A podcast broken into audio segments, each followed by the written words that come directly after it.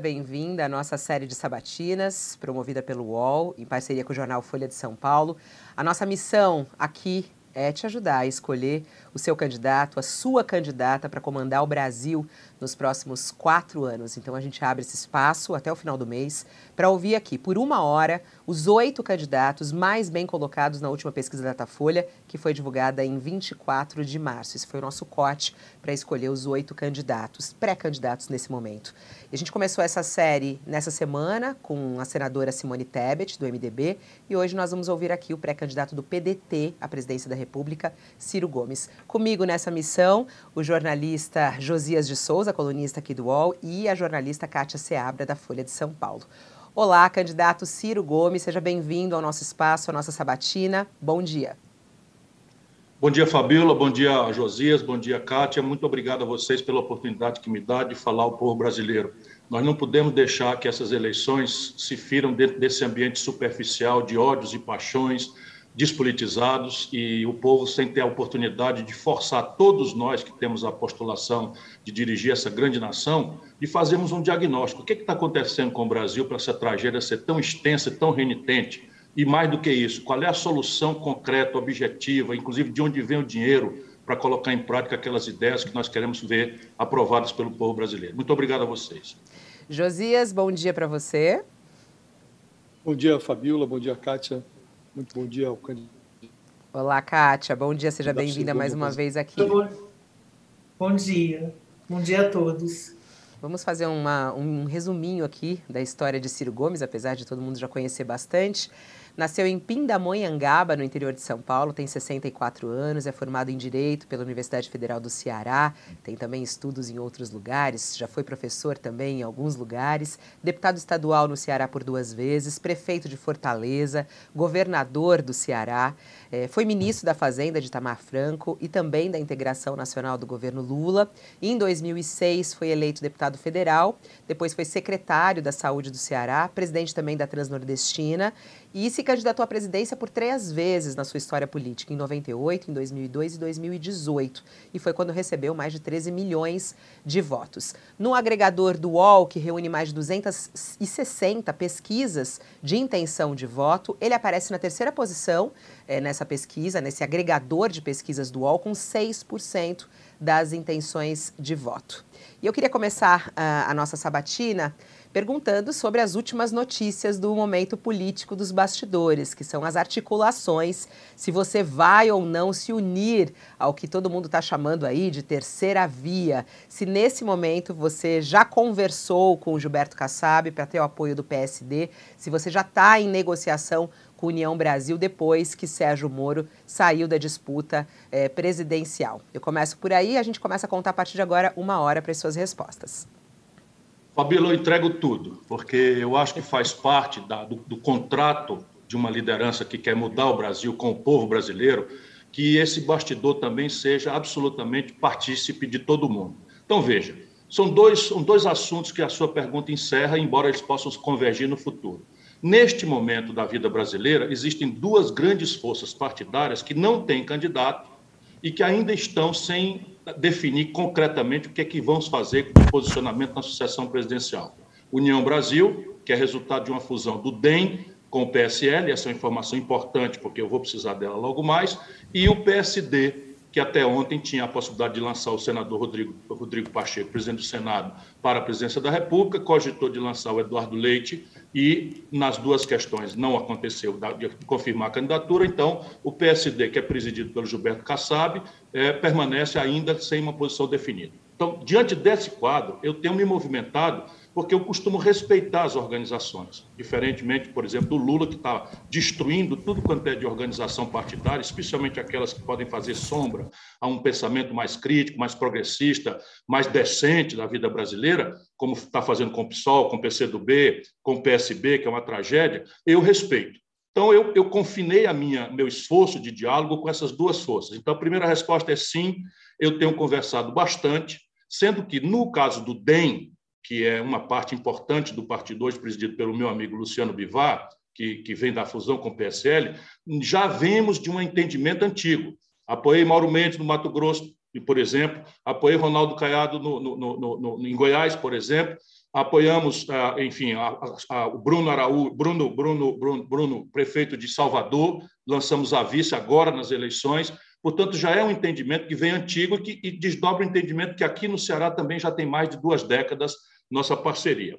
Quando o PSL se funde, há uma novidade, e eu, então, tenho uma novidade aí, que é a presença desse, desse grupo, com quem eu tinha divergências absolutamente é, insuperáveis, na proporção que, no primeiro momento, representava o partido do Bolsonaro, no segundo momento, filiaram o Moro. Porém, generosamente, o Luciano Bivar me convida para conversar. Eu vou a um jantar em Brasília, não tem nem mês esse jantar, e ele me pergunta se, se lançando candidato, eu aceitaria um apelo dele para sentar numa mesa de diálogo com essas outras tantas forças que, tendo candidaturas, representam um antagonismo a essa polarização que eu também censuro. Esse traço nós temos em comum. Eu, falando agora do, do, dessa, dessa, dessa segunda etapa da pergunta, eu considero que dialogar nesse instante é fundamental. É absolutamente fundamental, mas a minha condição para esse diálogo, que era não ter um inimigo da República na mesa, está superada. Não é? Agora nós temos que entender qual é o sentido desse diálogo. E o sentido desse diálogo, para mim, são dois absolutamente imediatos um ao outro. Primeiro, aprofundar um diagnóstico para ver se é comum entre nós a inteligência do que está acontecendo com o Brasil. Qual é a causa da doença? Por que a renitência? Por que a perplexidade, a profundidade dessa crise brasileira? Segundo, daí derivado, um diagnóstico. O que é que nós pretendemos fazer? Porque, de novo, o diálogo parte de uma página em branco, e eu estou disposto a fazer esse diálogo. Mas o fim dele, eu não sei o que, é que vai ser. Persistirei, portanto, respondendo ainda a primeira parte da pergunta, no diálogo com as duas forças que não têm candidato. E admito, a partir da convocação do Luciano Bivar, que é também pré-candidato da, do, do, do, União Brasil, admito sentar numa mesa para conversar com essas condições. Admite Nada não de, ser admite não ser cabeça de chapa, Ciro, porque essa é a grande questão, né? Desde talvez o primeiro candidato a aparecer foi justamente é, o seu nome, né? É, que já o falava presidente... que ia ser candidato. O senhor aceitaria não Opa. ser o cabeça de chapa, por exemplo? Fabiola, deixa eu só acrescentar uma coisa: o presidente do PDT disse que a candidatura do Ciro é irremovível. Então, é, qual é o pressuposto para isso? O senhor aceitaria desde que o senhor seja o candidato? Como é que é? Não, veja, um diálogo é um diálogo. Então, o diálogo pressupõe uma página em aberto, mas a gente não pode sentar para esse diálogo, e é natural do jornalismo. Vocês querem antecipar. O quente do assunto é se nós vamos conseguir aí um, um conchavo em que apenas um de nós seja candidato. Mas eu estou dizendo aqui que eu sento para dialogar, e quem senta para dialogar, senta para dialogar mesmo. Eu tenho um treinamento democrático. Agora, nem eu exijo que ninguém retire a candidatura e nem eu posso chegar dizendo que admito retirar a candidatura. Por quê? Porque a condição é se nós vamos achar um traço em comum em que essa reunião não seja um grande conchavo, mais um grande conchavo despolitizado, sem compreensão programática, sem cimento, porque a tarefa não é só derrotar o Bolsonaro, a tarefa não é só impedir que o Brasil caia de volta na tragédia do lulopetismo corrupto. A tarefa é construir um caminho para o Brasil em cima de uma crise que vai nos deixar um país com terra arrasada. Agora, Ciro, você chegou a definir essa união que vai juntar no mesmo palanque Fernando Haddad, Geraldo Alckmin e Guilherme Boulos como um casamento de jacaré com peixe-boi. E como é que você define o híbrido que resultaria de uma junção de Ciro Gomes com o conservadorismo do Kassab e com é, a falta de definição de um Luciano Bivar? A questão que define, eu estou tentando responder nas perguntas anteriores, Josias. Veja, o Brasil tem uma emergência. A emergência é o calendário eleitoral. Mas o Brasil tem um problema de fundo, que é, volto a dizer, a mais grave, mais renitente, mais complexa crise econômica. Portanto, o diálogo tem que ser em cima, basicamente, da tentativa de achar traços em comum de um diagnóstico dessa crise e a terapêutica que, que nós temos que construir. Se a gente sentar achando que vai ser só um conchavo, o que resultaria disso seria uma coisa mais ou menos parecida com essa mesmo, sabe? Reunião de, de jacaré com peixe-boi. Não pode ser assim. No meu caso, não será assim. O que eu estou disponível para conversar é sobre as bases de um projeto nacional de desenvolvimento e eu não tenho, não sou dono da verdade, mas eu tenho uma base para começar a conversar isso daí. E há muitos traços em comum, porque esse projeto que eu defendo precisa de uma ampla, amplíssima aliança de centro-esquerda, que na prática deve conciliar o setor produtivo da economia brasileira com o mundo do trabalho que está sendo destruído no Brasil. A soma de informalidade selvagem, com desemprego aberto, já, já alcança quase 70 de cada 100 brasileiros. O endividamento das famílias é o maior da história. 72% das famílias brasileiras estão endividadas, 63 milhões e 700 mil brasileiros é, humilhados no SPC, 33 milhões de brasileiros ganhando menos do que o salário mínimo, que, por sua vez, é o pior poder de compra dos últimos 15 anos e só perde por valor do, do, do salário mínimo da Venezuela. Estou dando aqui exemplos práticos.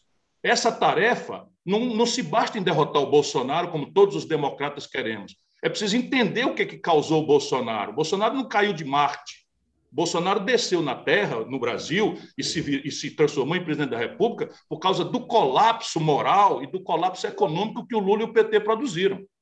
Mas qual é a afinidade política que o senhor tem programática com quem o senhor já definiu como viúva de, do bolsonarismo, viúva de Bolsonaro? O Moro saiu, mas o Dória continua lá, né?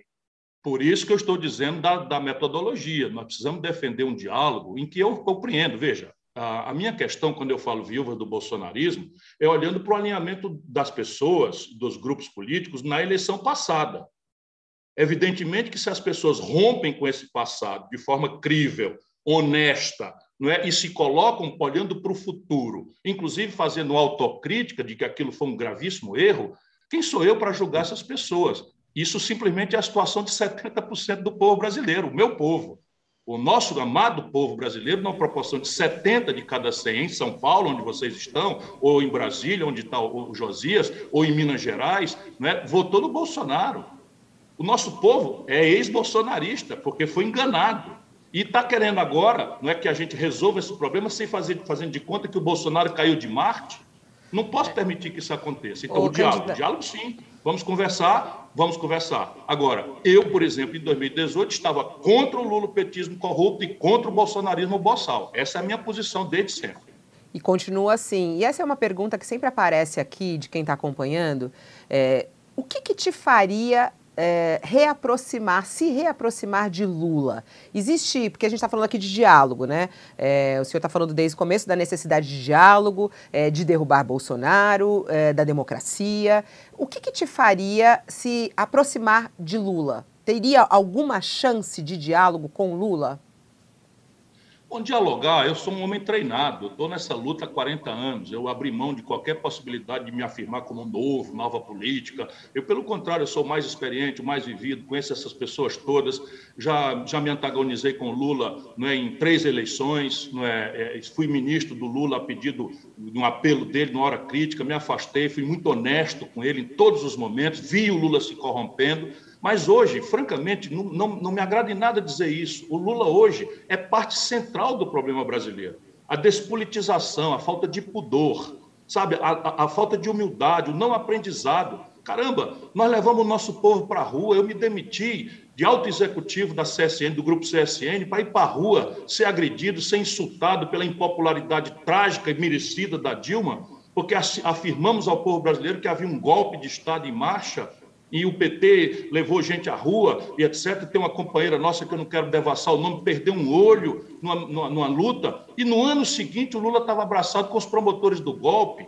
Sabe, o escândalo de corrupção generalizado do, do, Brasil que o Lula promoveu, não, não ensinaram nada. O Lula acabou de fazer um acordo de novo com o Gedel Vieira Lima na Bahia Sabe quem é o Gedel, pessoal? Ajuda os seus leitores, os, os, os, os, internautas do UOL. Sabe, lembra aquela fotografia de 51 milhões de reais de mala com dinheiro em espécie? O Lula não aprendeu nada. Agora o Lula está dizendo pura e simplesmente que vai manter o presidente do Banco Central do Bolsonaro. Percebe? Não é possível mais conciliar com não isso. Há, isso está destruindo o Brasil. Candidato, não há, não há nada que o Lula faça ou fale ao senhor que faça o senhor voltar atrás disso? Não há nenhuma condição, é, quando o senhor fala que não há nenhuma chance de o senhor voltar a se aliar a Lula? Nenhuma. Nenhuma chance. Nenhuma. Então, muita gente, muita gente... que o Bolsonaro e o Lula é, chegam ao, ao, segundo turno, o senhor, então, o senhor viajaria de novo ou ficaria no Brasil? Essa é outra mentira do Lula. Eu não viajei para o estrangeiro para não votar. Eu estava aqui e votei, votei no Haddad. Declarei no primeira noite, ainda antes de encerrar a apuração, que votaria contra o fascismo. Apenas sei, como cidadão dedicado a lutar 24 horas por dia pelo Brasil pelo povo brasileiro, Ninguém tem mais direito do que eu de dizer, meu irmão, se você não quiser que eu participe do processo eleitoral me dando a oportunidade de estar no segundo turno, também não me obriga a fazer campanha com bandido. Tenha paciência, eu não tenho mais idade para isso, nem vou fazer isso, porque o que vem por aí, se a gente não romper essa bola de chumbo odienta que está amarrando o Brasil ao passado, esse país vai para uma crise sem fundamento e, e, e talvez de disruptura final. Ciro, muita gente, avalia, muita gente avalia, Ciro, que em 2018, ao trocar a possibilidade de compor uma chapa Ciro Haddad, pela decisão de transformar a sucessão presidencial numa espécie de plebiscito sobre a permanência do Lula na cadeia, o PT contribuiu para a formação do sentimento antipetista que acabou impulsionando a vitória do Bolsonaro. Você concorda com essa tese? Não há a menor dúvida. Qualquer pessoa que não seja fanática ou boçal, porque existe fanatismo e boçalidade dos dois lados desse espectro ideológico radicalizado, ideológico não, absolutamente personalista, que reparte Lula e lulismo e bolsonarismo no Brasil, mas a maioria do povo brasileiro tem direito de saber isso que você disse, é uma verdade absoluta. E veja, meu, meu caro Josias, isso não é um assunto do passado. Se nós olharmos a última vez que o povo brasileiro foi às urnas, agora, um ano e pouco atrás, nas grandes cidades brasileiras que costumam dar um sinal da, da, orientação do voto, o PT levou uma surra, perdeu as eleições em todas as capitais e em 100% das grandes cidades do Brasil. O PT nasce no ABC de São Paulo, não ganha uma única, uma única cidade. O PT não ganha no Rio de Janeiro em, em canto nenhum. O PT não ganha em Minas Gerais em canto nenhum, pelo contrário, em Belo Horizonte vai a um sexto ou sétimo lugar. Percebe?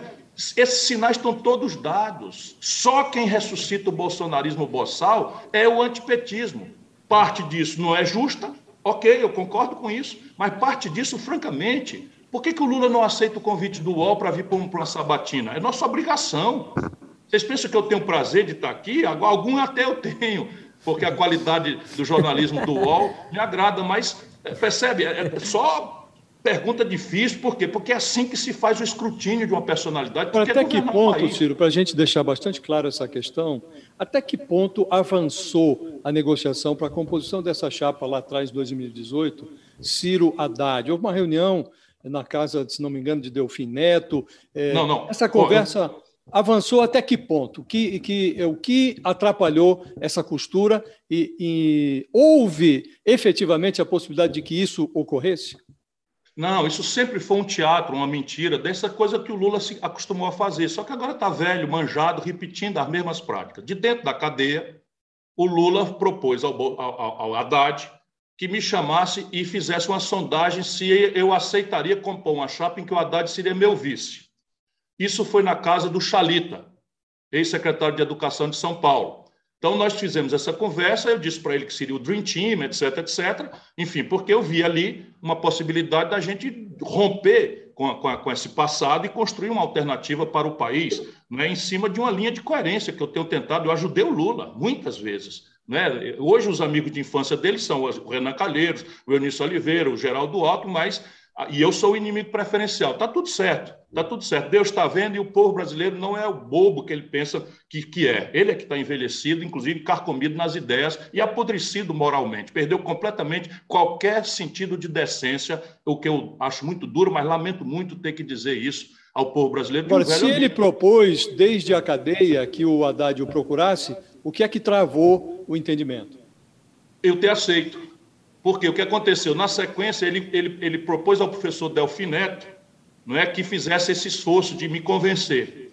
E o professor Delfim Neto é, esteve numa conversa, nós tivemos lá com o professor Bresser Pereira, e ali nós conversamos, assistiu essa conversa um, um jornalista importante do Brasil, Mário Acho Sérgio que eu posso Conte. dizer, o Mário Sérgio Conte. Né? O Mário Sérgio Conte assistiu, foi muito correto, porque ele ali não estava como jornalista, não devassou a conversa, e na hora que aquilo prosperou, o Lula percebeu que era uma grande mentira e que tinha me encaçapado, como se eu tivesse é, uma ambição tão desmedida que aceitasse doravante a seguinte farsa.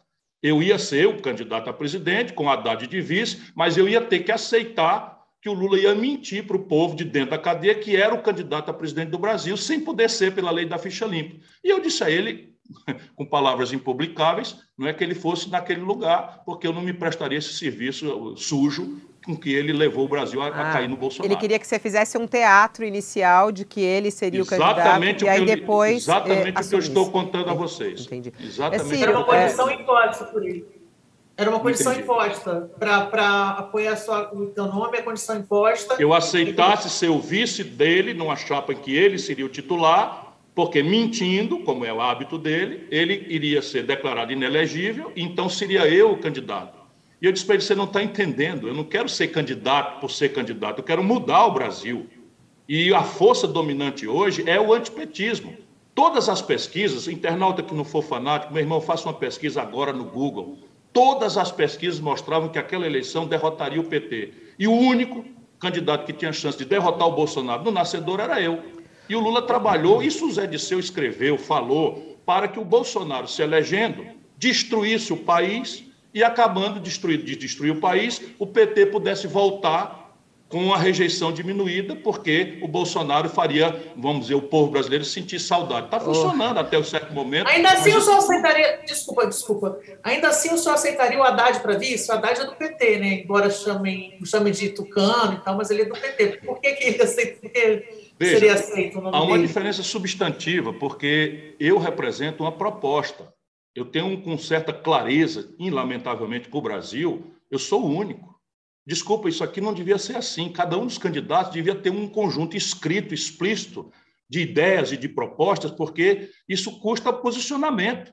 Quando eu digo que sou contra o teto de gastos, aí uma turma da Faria Lima vem para comer meu fígado. E eu explico isso, etc, etc. E eles ficam em cima do muro, na dubiedade, e chega a véspera da eleição, mentem para o povo. Então, a diferença é que eu vinha com uma proposta de mudança do modelo econômico e, mais importante talvez, porque sem isso não muda o modelo econômico, de mudança do modelo de governança política. Repare bem quem está nos acompanhando. Da democracia para cá, o Collor governou com essa gente e foi caçado. A Dilma, o Lula, quer dizer, o Fernando Henrique governou com essa gente, nunca mais ganhou eleição, saiu pela porta dos fundos e o PSDB perde a eleição, para mim, em São Paulo, na eleição passada. O, o, o Lula governou com essa gente foi parar na cadeia. A Dilma governou com essa gente, foi caçada. O Michel Temer governou com essa gente, saiu desmoralizado. E o Bolsonaro está governando com essa gente. E olha a esculhambação em que está o país. Desculpa a expressão Ô, dura. Candidato. Não é possível que a gente não entenda que precisa mudar esse modelo de governança política. Bom, a sua campanha, cortando para 2022, campanha atual, é, lançou recentemente um jingle. Né, é, bem forte, inclusive, e que caiu como uma bomba no Partido dos Trabalhadores com um refrão rouba mais faz. É, rouba mais faz.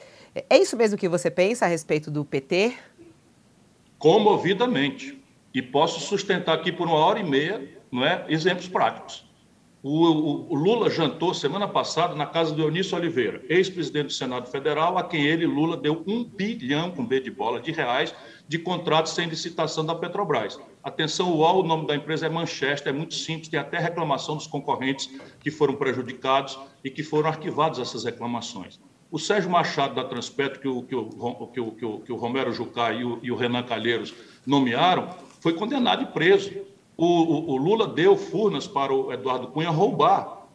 Deu Furnas, e isso tudo é coisa que eu protestei. O Lula botou o Michel Temer na linha de sucessão do Brasil. O Lula entregou ao Ministério da Integração Nacional Gedel Vieira Lima, dá 51 milhões de reais. E... O Lula, a Dilma entregou a vice-presidência da Caixa Econômica Federal. E o que fez? Toda a alta direção do PT foi condenada e presa. Não é possível. Você sabe, o Lula não teve o devido processo legal e eu, desde a primeira hora, denunciei. Agora, desde o, a primeira hora denunciei. Teve um debate nesse no ponto, Nesse ponto um minuto, teve um debate no UOL, recuperem também, em 2015, em que eu dizia que o Sérgio Moro, a pretexto de ser severo, estava transformando os autos num, num palanque político e estava semeando nulidades.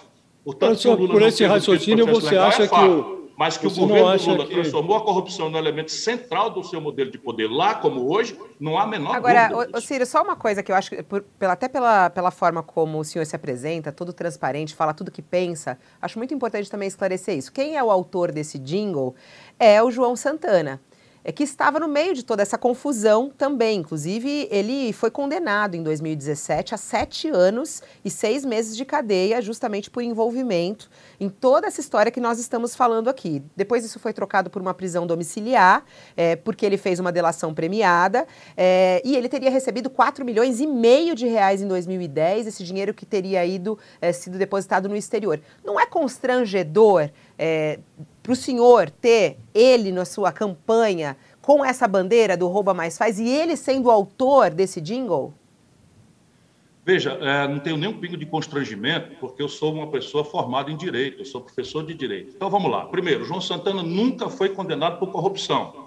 João Santana nunca foi agente público. João Santana é um prestador de serviços publicitários foi contratado notoriamente, prestou o serviço e cometeu um grosseiro equívoco quando aceitou receber pelos serviços que efetivamente prestou por Caixa 2. Nem o Sérgio Moro, que todo brasileiro fique sabendo, condenou o João Santana. Ao contrário, absolveu o João Santana de corrupção. Ele foi condenado por receber como Caixa 2. 100% da, do mundo publicitário se acostumou no passado a receber assim, o que não justifica, e ele pagou muito caro. Eu não conheço nenhum publicitário que, tendo as mesmas práticas, nos mesmos episódios, tenha pago tão gravemente caro, do ponto de vista das liberdades pessoais e dos, dos efeitos patrimoniais das, das, das sanções que sofreu, e pagou a pena. Vai me desculpar, vocês são jornalistas e, portanto, o jornalismo ama a democracia como eu. O João Santana pagou amargamente todas as suas penas e está de volta à ressocialização usando aqui uma expressão, que a, a, qual todo cidadão que caiu, que errou, que cometeu algum equívoco, que transgrediu a lei, tem direito. E é um cidadão que está de volta à vida social com absoluta lisura, a sua a biografia está limpa. Nós não estamos conversando de moralismo de goela. Eu estou noutra, eu não sou o Sérgio Moro. Eu estou falando é da percepção popular que está afastando o povo da confiança na democracia. Eu estou falando é por que o jovem brasileiro está se alistando, o menor, o menor nível de alistamento para votar da história do Brasil. Por quê? Porque o conchave, a mentira e a ladroeira viraram uma regra. E quem tem pudor e decência não aguenta mais participar da política. E isso é uma tragédia, porque só a política pode mudar o Brasil. Fala, Ciro, pelo. Gente, é comum em eleições passadas de pagamento por Caixa 2 o senhor já usou expediente, esse expediente na sua não. campanha? Nenhuma? Não. Nunca você sabe, eu sou. Kátia, você me conhece, apesar de muito jovem, você já me conhece há um bom par de décadas. Eu sou uma pessoa muito dura. Alguém, a, a, a Fabíola já disse que eu falo o que eu penso, etc. Portanto, eu sou uma pessoa que não posso, sabe, cometer nenhuma falha, porque na hora que eu cometer, do jeito que eu tenho a boca dura, a língua ferina, muitas vezes, eu vou, vou queimar. Percebe? Recentemente, né, a, a, Polícia Federal, manipulada pelo Bolsonaro, veio na minha casa. E eu fui para cima, fui, passei o dia inteiro na imprensa me explicando, me esclarecendo, porque não devia nada, e fui para a justiça, e numa, numa decisão unânime, a justiça anulou aquela violência. Por quê? Porque eu realmente não cometo crime, porque eu escolhi essa opção de vida. E não é por moralismo, não, é porque é minha obrigação.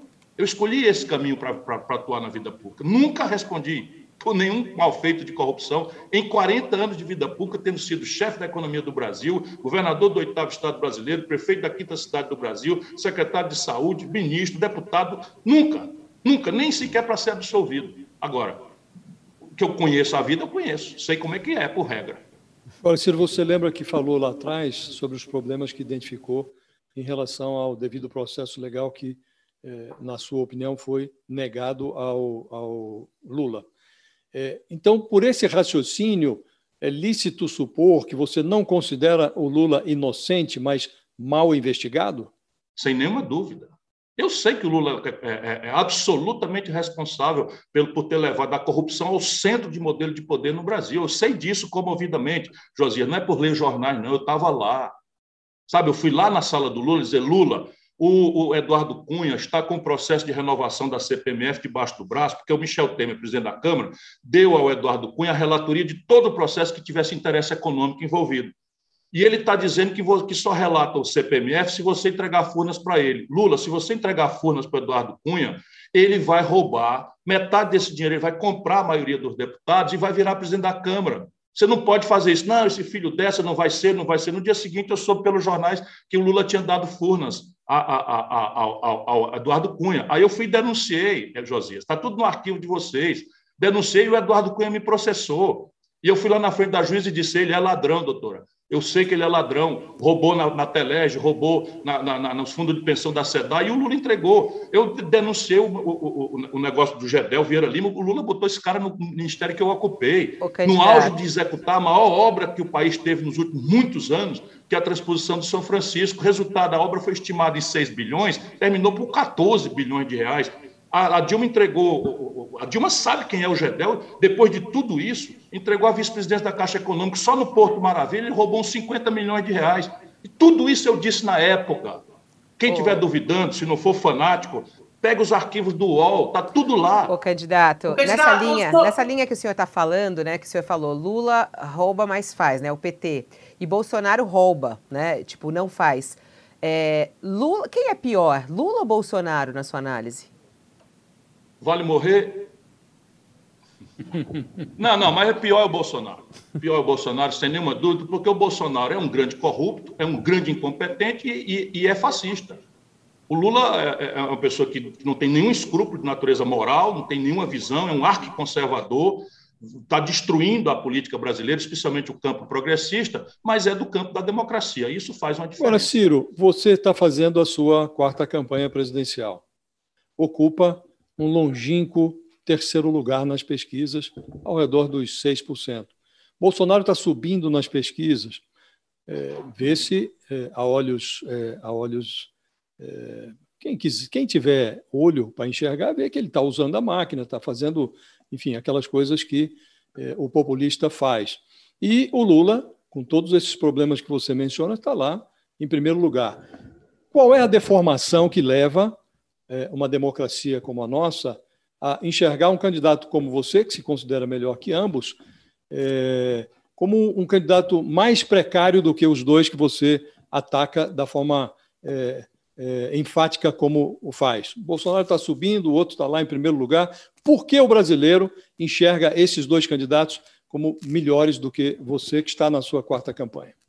Existe um lado que eu tenho que ver com muita humildade, que é minhas dificuldades, são minhas dificuldades, enfim, eu tento aprimorar todo dia. Mas deixa eu dizer uma coisa para você, olhando para 89, quando começa de volta a democracia eleitoral no Brasil. Naquelas eleições, nós tínhamos Mário Covas, nós tínhamos Leonel Brizola, nós tínhamos Ulisses Guimarães, nós tínhamos Aureliano Chaves, quer dizer, um cardápio de homens públicos de, de, de, de diversas correntes ideológicas, e o povo brasileiro, induzido pela nossa elite, optou entre o Lula, que era um vazio absoluto, não é? e que era o único que perderia para o Collor, e pelo Collor, que votou no Collor como moralizador do Brasil. Então, nesse sentido, a gente precisa entender que a estrutura política brasileira é muito fragilizada por essas grandes mediações. Agora, entretanto, eu acho que tem uma explicação que me dá muito ânimo, muito entusiasmo, para além da noção de dever.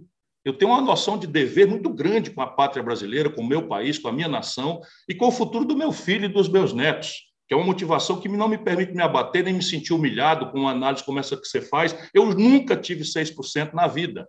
Eu tenho pesquisas internas e tal, nunca tive, como nunca tive no passado. Em 98, com as unhas, eu tirei 11, 10%. Em, em 2002, com as unhas, tirei, tirei 11%. Agora, tirei quase 13%. E por que, que eu vou ter 6%? O que, que aconteceu se tudo só melhorou? Deixa para lá, não vou brigar com pesquisa. Mas vamos aqui.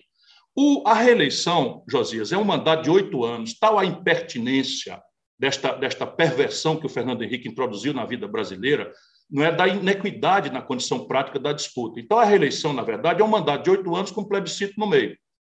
O que está acontecendo pela primeira vez na história? Esse plebiscito está funcionando contra o governo. Numa proporção, se você pegar esse consolidado de pesquisas que o UOL está fazendo, que é uma coisa moderna, precisa só rebater isso, aí a abstenção o, o, Datafolha que vocês, é, coligado de vocês, errou por 18 pontos nas eleições de Fortaleza ano passado.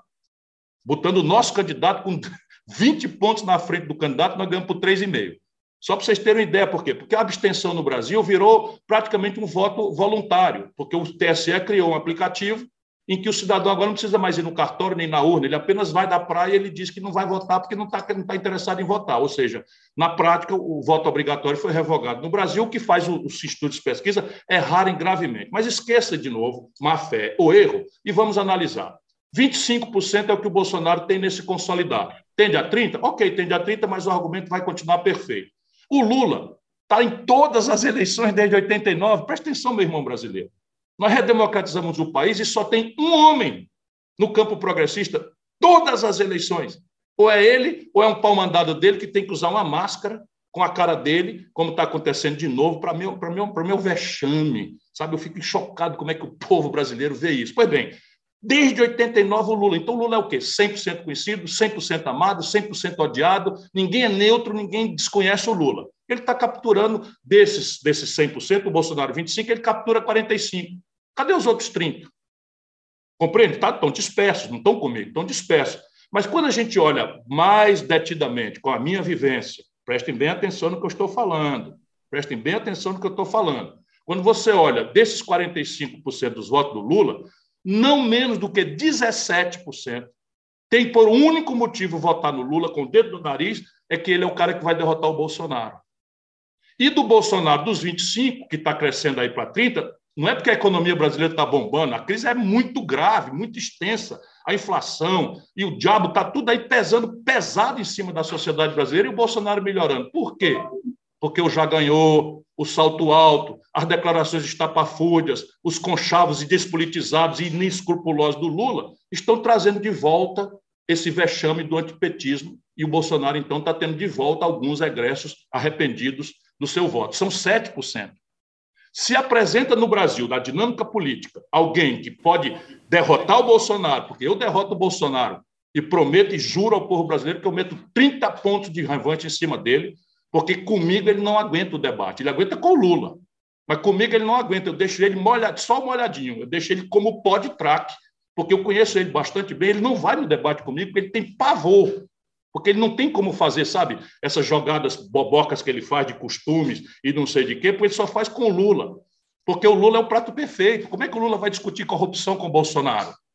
Compreende? Eu não, eu vou, eu vou encarar, vou mostrar os filhos ladrão que o Bolsonaro tem, vou mostrar o Bolsonaro roubando dinheiro da gasolina com, com a nota fiscal, quando era deputado. A nossa imprensa é porque deixou passar tudo isso.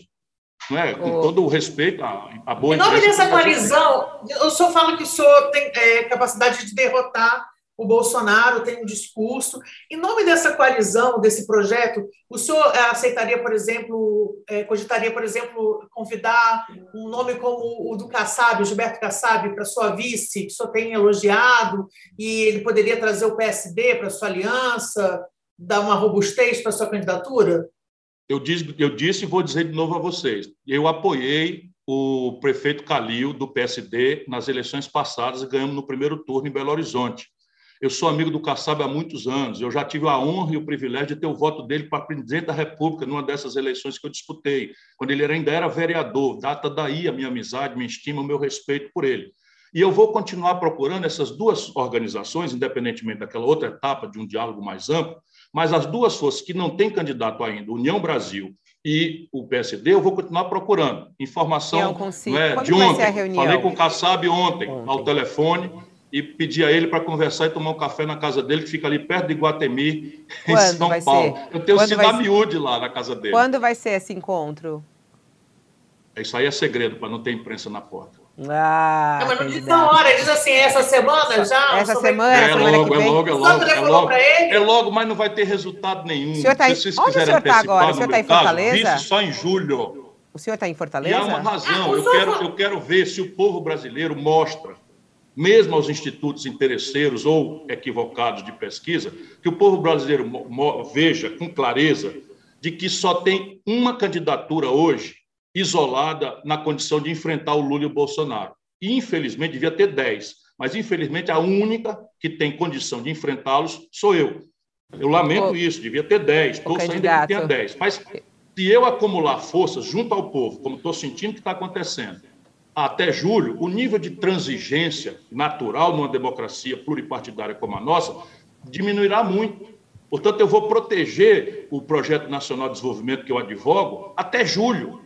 Ali em julho, encorpado pela força do povo, sabe? Segundos fora, treino de largada acabou, agora só vai entrar no grid de largada quem marcou o tempo mínimo. Aí nós vamos conversar. Ô, aí nós vamos conversar. Por que, o senhor está é falando Júlio? É, peraí, desculpa, Fabíola, eu só queria perguntar isso. Por que, que o senhor está falando Júlio? Júlio, Júlio é a data É a data, é a data final das convenções.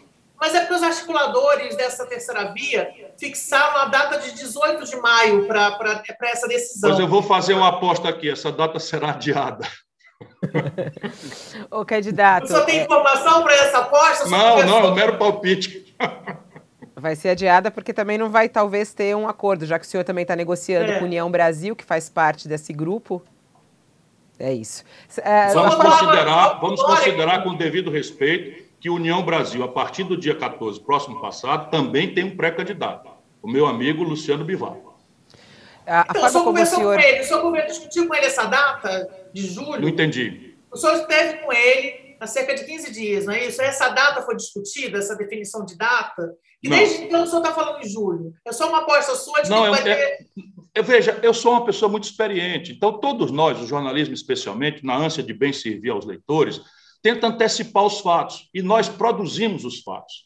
E parte dessa produção dos nossos fatos é factoide, é teatro falando com toda a franqueza de sempre. Então, a parte disso é teatro, é balé. Quantos balé não já aconteceu no Brasil? Luciano Huck, no ano passado, nessa data, era o favorito, né? o homem que ia salvar a pátria, não sei o que e tal, cadê ele? Aí o Mandetta veio e tal, cadê? Sumiu. Cadê o Moro, que seria o homem do não sei o que, papai e tal? Sumiu carbonizado. Percebe? Então, essas coisas são normais do teatro eleitoral. O que a gente não pode é confundir teatro com fato. O candidato, e eu costumo trabalhar nos fatos. Interessante isso que o senhor está falando do teatro, né? É, que chegam muitas perguntas aqui, acho que até pela forma como o senhor se apresenta, as pessoas também perguntam na lata. E querem saber se o senhor se considera um político profissional, né? Porque, é, e querendo saber exatamente do que, que Ciro Gomes vive. Desde 2011, é, o senhor não tem mais um cargo público, né? É, não está ocupando nenhum cargo público. Do que, que Ciro Gomes vive? Qual a sua fonte de renda hoje? Bom, minha fonte de renda, basicamente o partido né, é, me dá um salário de deputado líquido, para com o qual quanto? eu pago as minhas despesas básicas. 22 mil. 22 mil reais, isso é, é uma coisa normal, os, os, partidos acabam estipendiando porque eu tenho uma rotina de andar na rua o tempo todo. Então, então é preciso ter clareza e transparência, tudo com recibo, com fiscalização, etc, etc, tudo dentro da rigorosa lei, letra da lei. Porém, eu também faço palestras remuneradas. Cada dia faço menos, porque a, a pandemia me tirou essa possibilidade, e a ética também de um possível candidato, já vai me eliminando a possibilidade de cobrar palestras quando eu vejo que o convite não é ao, ao vamos dizer, ao, ao, ao, estudioso da economia, aquele cara que acerta a mão quando anuncia o que, é que vai acontecer com o câmbio, palestra, etc. E sim, o, o interesse, a minha palestra custa 30 mil reais líquido, mais Por imposto de renda, mais passagem aérea. Não, hora. aí não tem limite. Eu fico uma hora, uma hora e meia falando e respondo perguntas por mais tempo. Então, eu já cheguei a ganhar muitos meses 100 mil reais por mês de palestras. Né? Pelos cargos que ocupou, pelo currículo que ostenta, você poderia obter altos salários na iniciativa privada. Chegou a. Já tive. Uma subsidiária da, da CSN, né? Cogita é, se transferir do mundo, do universo público para o privado. Qual é o seu limite? Você tem gás para uma quinta campanha presidencial? Eu vou, eu vou, eu vou ser candidato a presidente e vou abrir mão da reeleição como condição, né, se me derem a reforma, que eu vou propor nos seis primeiros meses, numa mediação é, que vai redesenhar o Pacto Federativo, trazer os governadores e prefeitos para um grande entendimento ao redor da reinstitucionalização do país, eu vou entregar a minha reeleição para, né, em troca né, da reforma que o país precisa. Portanto, será a minha última eleição, a, a disputa, a despeito da Gisele estar protestando aqui, eu não quero disputar mais a reeleição, né, vou ganhar essas eleições se for a vontade de Deus e do povo brasileiro, vou me entregar 100% devotadamente à reforma do país, não tenho interesse em me reeleger, e na sequência ou irei para a iniciativa privada ou e para a academia, que é o meu universo predileto. Se não for a vontade de Deus nem do povo brasileiro, é que eu fiquei na dúvida. O senhor disse que o Lula é, é melhor, sei lá, ele tem mais. Ele é um democrata em comparação ao Bolsonaro, seria melhor que o Bolsonaro. Isso pode ser entendido como uma declaração de voto no segundo turno? Não, no segundo turno eu vou votar 12, que é o meu número de candidato a presidente, se a convenção homologar meu, minha candidatura, e eu estou apenas fazendo homenagem ao rito da lei. Entendi. Agora, o senhor avalia a possibilidade, por exemplo, de anular o voto? É... Nunca fiz isso na vida. O segundo turno é a hora da gente votar no menos ruim. Compreende? A hora de votar no melhor é o primeiro turno. Por isso que a sabedoria do Constituinte criou dois turnos. Então você cria dois turnos para quê? Para que no primeiro turno você vote naquele, naquela melhor proposta, na melhor ideia, na melhor, enfim, personalidade que lhe pareça responder aos seus, às suas ansiedades, aos seus anseios. No segundo turno, se o seu candidato não for, você opta pelo menos ruim.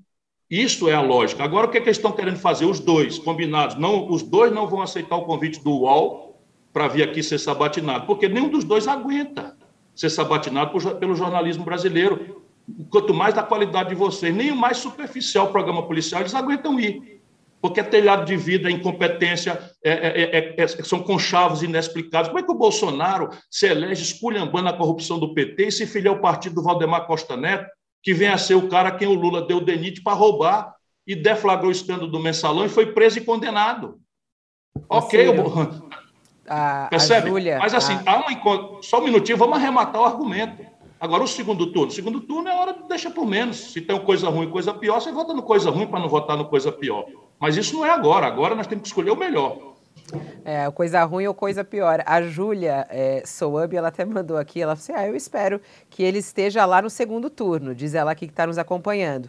É, será lamentável se ele não estiver, mas se ele não estiver, é, eu queria convidá-lo para vir a Montreal. Ela, é, ela mora no Canadá. Não precisa ir para Paris, Ciro. Ela está falando aqui, a Júlia, é, lhe convidando para ir para Montreal e não ir para Paris. É, o senhor até falou agora, durante a entrevista, que votou no Haddad no segundo turno, né? Viajou logo na sequência, após o voto, foi isso? Não, eu viajei antes. Por quê? Porque eu achei que era a forma de não atrapalhar. Porque mas, imagina, mas eu votou, considero. Votou ou não votou? Isso que eu não entendi. Votou não, fora voltei para o Brasil para votar. Eu voltei para o Brasil, e isso tudo está na internet. Isso, o, o, Lula é um grande mentiroso. Ele aproveita que tem um bando de fanático que engole com casca e tudo toda coisa que ele fala, toda porcaria, toda mentira, e arranjou esse pretexto. Então, veja bem, os 100% dos meus eleitores votando no Haddad, o Haddad ficou 14 milhões de votos abaixo do Bolsonaro. E o Lula quer dizer que a responsabilidade é minha. É, guardou quando até o ele, de dentro da cadeia, de... mentiu para o povo que era guardou candidato. Até o, guardou até o comprovantezinho. É isso, existia uma expectativa. Vocês estão falando em cima da outra, eu não estou ouvindo desculpa, bem. Desculpa. Não pode falar. Pode é que falar, existia cara. uma expectativa de que o senhor é, fizer, tivesse um papel mais, mais, fosse mais atuante na campanha é, diante da ameaça à democracia, né? Que era, aí, aí, muito bonito. Aí eu descia na campanha do Haddad e a Cátia Seabra, jornalista competente e séria, de óculos novos, charmosíssimos, incorruptível, chega ali e dizer: Mas Ciro Gomes, você não estava dizendo que o lulopetismo é uma quadrilha? Como é que você está apoiando essa quadrilha? Ciro Gomes, você não disse que era contra o golpe que fez a Dilma, não sei o que e tal, você agora está junto com o Renan Calheiros e tal. Sabe por que, que eu tenho que explicar isso? Que o Lula que explique. Eu vou explicar isso nunca mais. Nunca mais. Que dever eu tenho com essa gente?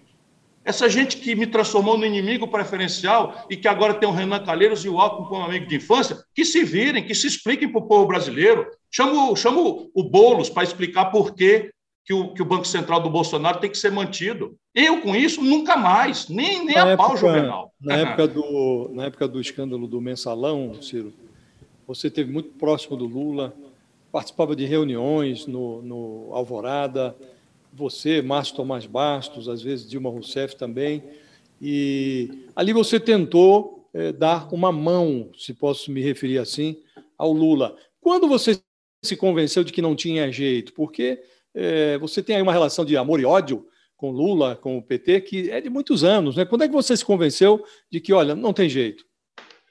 Veja, o que você está lembrando é outro fato. Todo dia, às sete horas da manhã, eu estava no Palácio do Planalto, já tendo acordado às quatro da manhã, todo dia, para digerir a mídia que a Rádio Brás produz, para poder saber o que estava acontecendo, porque nós ali estávamos convencidos de que esse golpe que acabou se consumando na Dilma estava sendo escalado contra o Lula.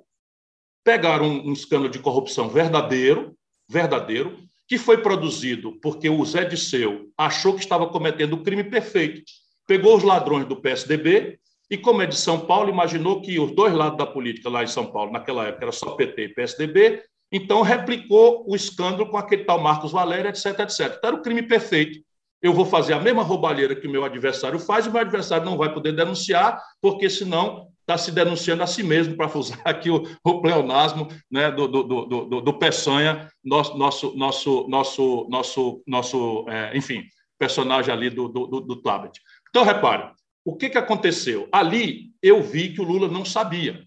Ou então é um ator absolutamente imbatível, mas não dava. Eu vi ele chorando, sabe? Eu vi as condições que aconteceram aquilo tudo. A dona Marisa estava ali, era reunião todo dia.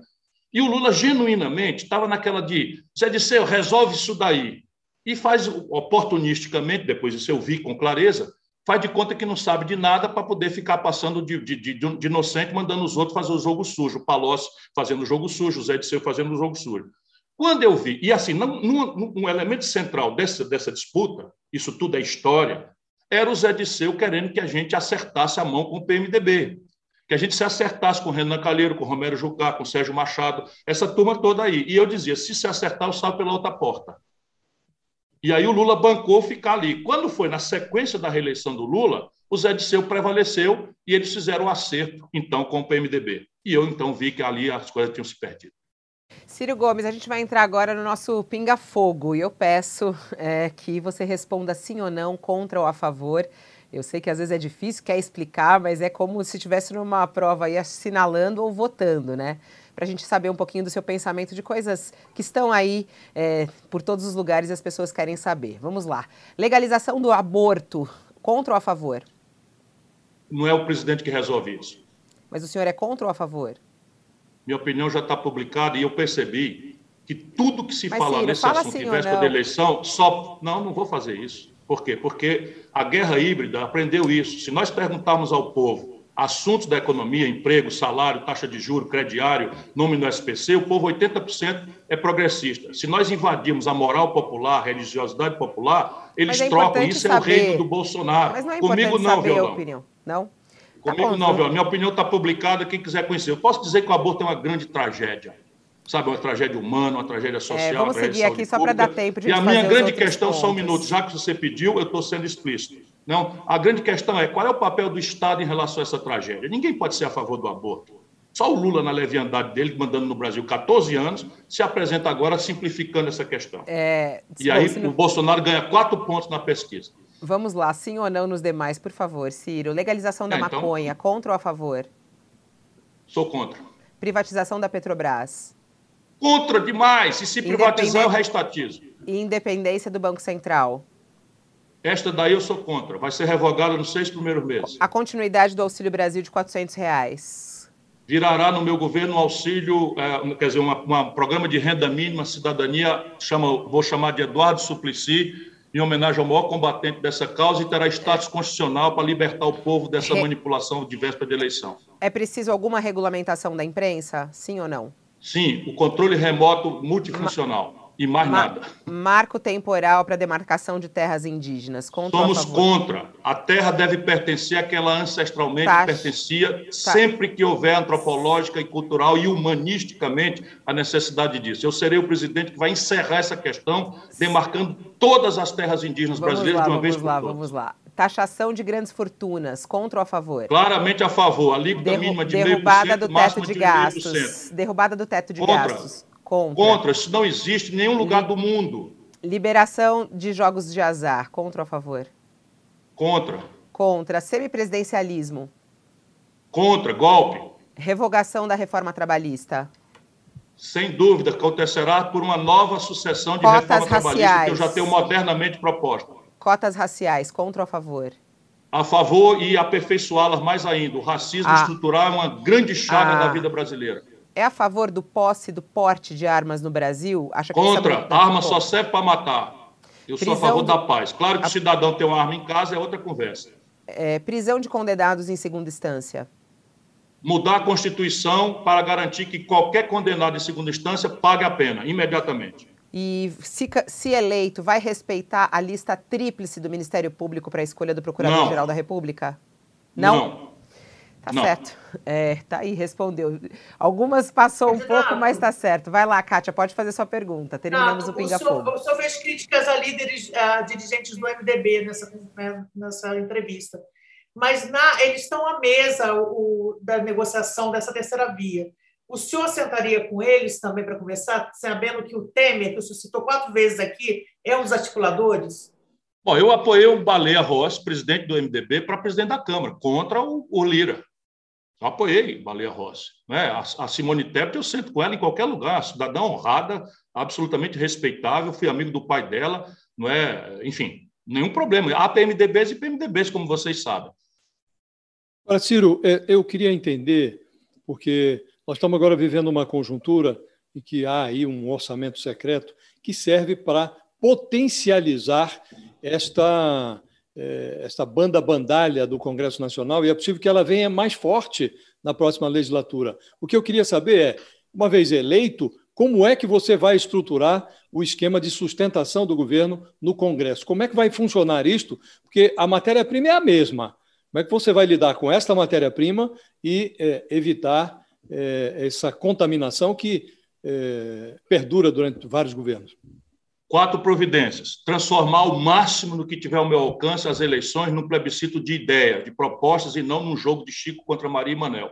Se eu consigo vencer as eleições com as ideias que eu estou propondo, com toda clareza, ela tem um conteúdo plebiscitário que estreita muito a distância entre um presidente reformista e um Congresso que se elege com o povo, até fala a favor da reforma, mas que opera vítima de globes e grupos de pressão de ladroeira, corrupção e fisiologia. Então, primeiro, isso eu estou fazendo todo dia. Segundo, o tempo da reforma são seis primeiros meses, Josias. Existe, você conhece a vida brasileira, existe um poder quase imperial num presidente recém-eleito. Se ele sabe o que quer, sabe o que fazer e propôs antes ao povo e aguentou a pancada dessas propostas e se elegeu com essas propostas, propô-las nos seis primeiros meses incrementa muito a possibilidade de êxito. Terceiro, fazer com que a negociação legítima, natural, seja alargada do conchavo de dentro dos gabinetes, onde, onde impera a fisiologia, a roubalheira e o conchavo, para alargando essa, essa interlocução, envolver uma mediação dos, governadores e dos prefeitos. 600 bilhões de reais é o total da dívida dos estados e municípios. 80% São Paulo, Rio, Minas e Rio Grande do Sul.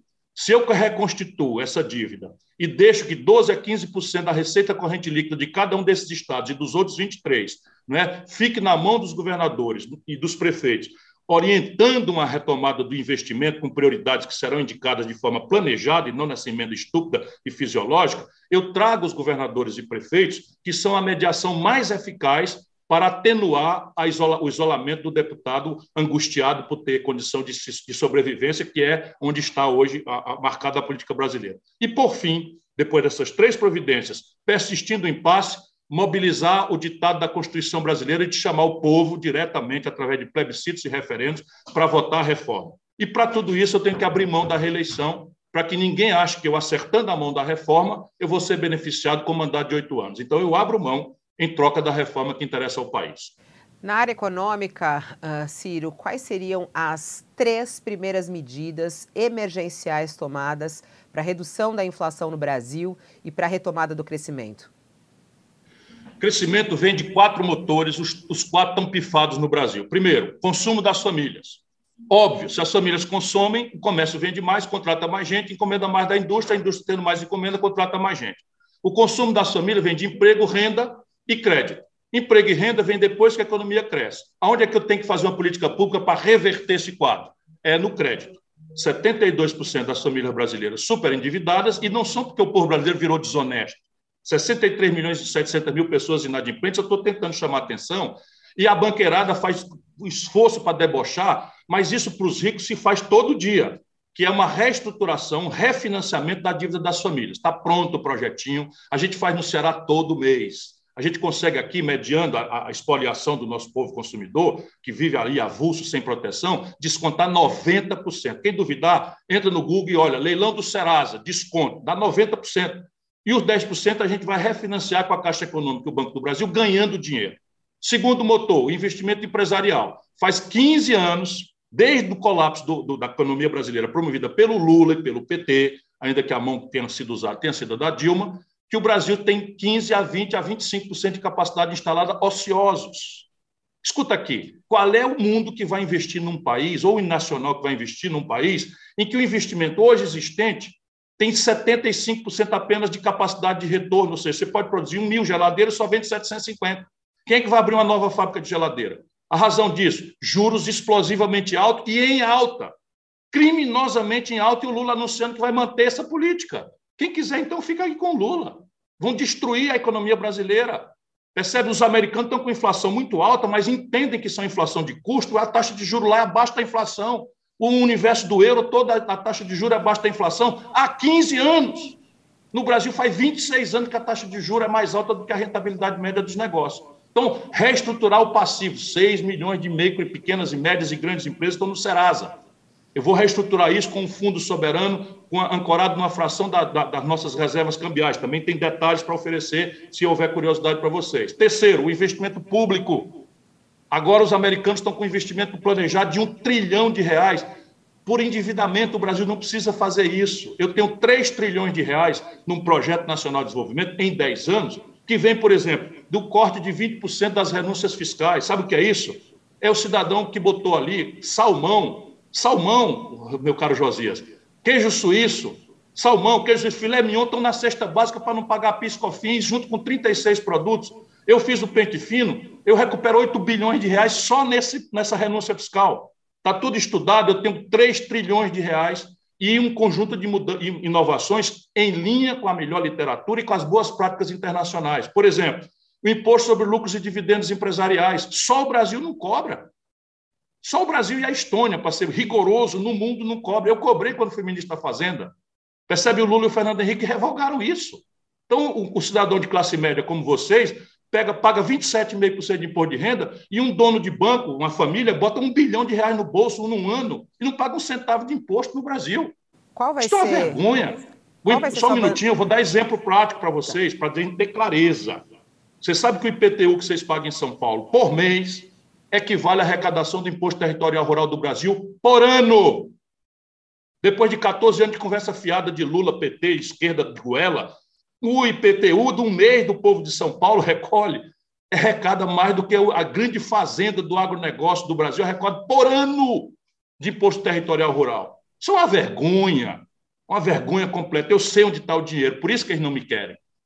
Por isso que eles não me querem. E o quarto motor, eu falei de quatro, é o consumo das famílias, é o investimento empresarial, é o investimento público, retomar 14 mil obras paradas, subir o morro com urbanização de favela, programa de titulação de terra, capacitação do, do, do trabalhador, da família mesmo, para ele próprio trabalhar numa grande frente de trabalho que vai gerar 5 milhões de empregos em dois anos, está tudo bem dito onde é que vai ser, para que as pessoas possam cobrar, eu sei fazer isso, eu já fui governador, já fui prefeito, sei fazer isso e posso indicar com detalhes como fazer. E, por fim, a interrupção da mais criminosa desindustrialização da história do mundo capitalista. Sabe, complexo industrial do petróleo, gás e energias renováveis. O Brasil está virando um importador. Isto é um crime. O complexo industrial do agronegócio, a agricultura tropical mais competitiva do mundo, importa 80% dos seus adubos do estrangeiro. Agora, com a, guerra da Rússia na Ucrânia, o preço do, dos fertilizantes explodiu. No Brasil tem justificativa isso, quando nós temos todos os insumos Ciro, no nosso território. Um detalhe. Complexo industrial da saúde. São 17 bilhões de dólares de dinheiro público que a União Federal manda financiar emprego no estrangeiro, que um copia-cola, porque a tecnologia está dominada, patente vencida. Você faz desenvolvimento regional, organiza empreendedorismo para a juventude associada às universidades. E, por fim, o complexo industrial da defesa. Qual é o sentido do Brasil gastar bilhões de dólares? Não é com prótese peniana, que vexame, meu Deus do céu. E Viagra, onde é que nós chegamos? O Bolsonaro é o rei Midas ao inverso. Né? Tudo que ele toca vira isso daí, o oposto de ouro, né? para não usar aqui nenhuma expressão escatológica. Né? Pois bem, o complexo industrial de defesa é muito também potencialmente enriquecedor do Brasil. Um detalhe, Ciro, que nós estamos chegando ao final, mas eu queria é, esclarecer.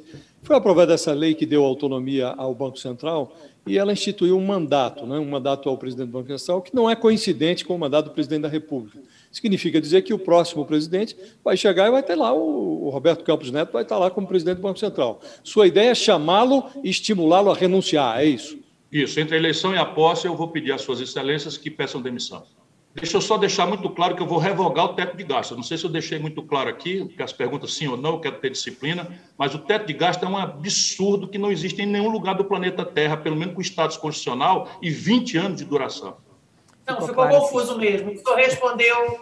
O senhor respondeu então, vou, vou acabar o teto de gasto desses seis primeiros meses. Vai ser uma reforma só, tudo organizado. Ciro Gomes, agradeço imensamente a sua participação aqui na nossa sabatina, o Alfolha. Eu acho que em uma hora a gente conseguiu responder bastante coisa, você trouxe bastante história aqui, a audiência foi muito boa, as pessoas gostaram das respostas aqui. Muito obrigada, boa sorte aí na sua jornada e a gente segue acompanhando a sua campanha e as próximas notícias.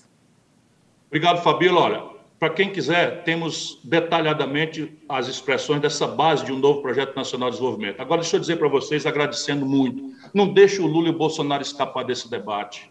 Sabe, isso é o dever de vocês, jornalistas de grande nível, para que o nosso povo não fique vulnerável a essa lambança personalista, sabe, populista, mentirosa, audienta. O Brasil precisa discutir os seus problemas e vocês não deixem esses camaradas escaparem, sabe, de uma sabatina qualificada como a que vocês me deram Pode hoje. Pode deixar que a nossa produção está em cima, Ciro, está em cima. Só até trazer esse Mas denunciem, denunciem. Se ele é, não aceita, é... denunciem. Não, é, a, a, a, assessoria do, do Lula participou de todas as reuniões feitas em parceria do UOL e da Folha. É, o Lula ainda não é um candidato formal, vai anunciar isso é, hum. ainda, talvez no começo do próximo mês, né? Já marcou até uma data, publicou isso. É, a partir daí, é, eles, eu acho que vão confirmar a participação dele. Já o presidente atual não é, respondeu aos nossos convites até o momento, que seguem sendo feitos diariamente à presidência da República para que ele participe e esteja aqui nesse espaço, é, como os outros também estão sendo convocados. É o que realmente a gente acredita, é realmente dar esse espaço para que a gente possa discutir o nosso país, as propostas e conhecer, principalmente, quem quer comandar esse país, como o senhor que está aí é, querendo ocupar esse lugar. Muito obrigada, Ciro. Até uma próxima. Muito obrigado. Um abraço a todos. Um abraço, Josias. Um abraço, Kátia. Tchau, Obrigada. tchau, Kátia. Tchau, Josias. Tchau, até. Obrigada. Tchau, tchau. Até a próxima. Bom, assim a gente encerra mais uma sabatina. Como eu falei aqui, nossa missão, UOL e Folha, te ajudar a escolher quem você quer no comando do nosso país. Lembrando que essa entrevista na íntegra você encontra tanto no canal UOL quanto também na Folha de São Paulo. A gente tem reportagens já, já é manchete principal, inclusive aqui do UOL, da Folha também. Você vai acompanhar todos os detalhes e mais a respeito dos bastidores também dessa entrevista. Muito obrigada e voltamos na semana que vem com mais sabatina dos candidatos à presidência da República.